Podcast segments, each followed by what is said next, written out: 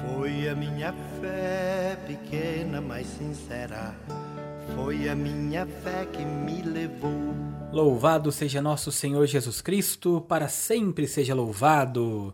Olá, peregrinos, que bom, estamos juntos mais uma vez reunidos no nosso programa Minutos de Fé. Hoje é dia 26 de setembro, sábado.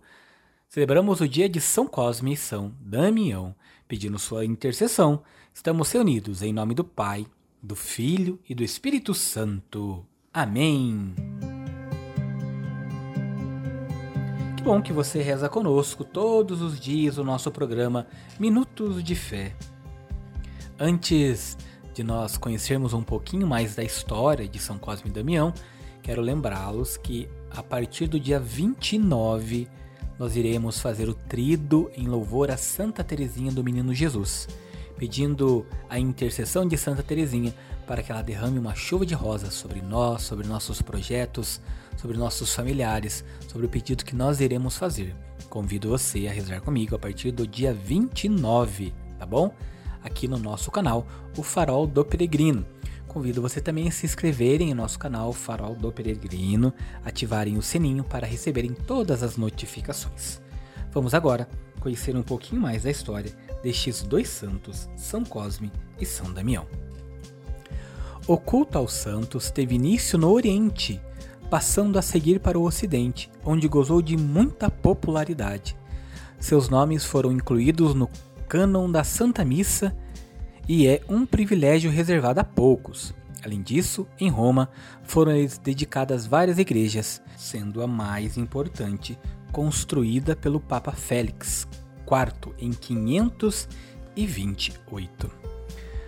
São Cosme e São Damião são irmãos gêmeos, cujos nomes verdadeiros eram Acta e Pácio. Filhos de nobre família cristã, deixaram-nos um belo exemplo de vivência do Evangelho Diz a tradição que eram médicos e nada cobravam e diziam que curavam as doenças em nome de Cristo. Disse ainda também que pediam licença para falar de Jesus aos pacientes. Sabemos que foram martirizados por causa de sua fé. Tenhamos hoje a coragem também de deles, São Cosme e São Damião, e peçamos a sua intercessão. Convido você a pegar a sua Bíblia, eu sempre utilizo a Bíblia da CNBB, e vamos escutar juntos a Boa Nova do Reino. O evangelho que vamos escutar hoje é o Evangelho de São Lucas, capítulo 9, versículos 43b a 45. Pegue sua Bíblia, acompanhe comigo.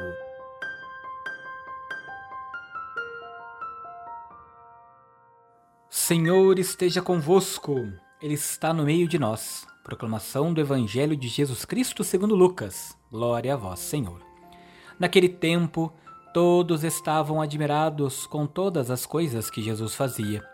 Então Jesus disse a seus discípulos: Prestai bem atenção às palavras que vou dizer. O filho do homem vai ser entregue nas mãos dos homens.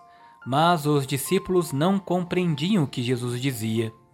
O sentido lhes ficava escondido, de modo que não podiam entender, e eles tinham medo de fazer perguntas sobre o assunto. Palavra da salvação. Glória a vós, Senhor.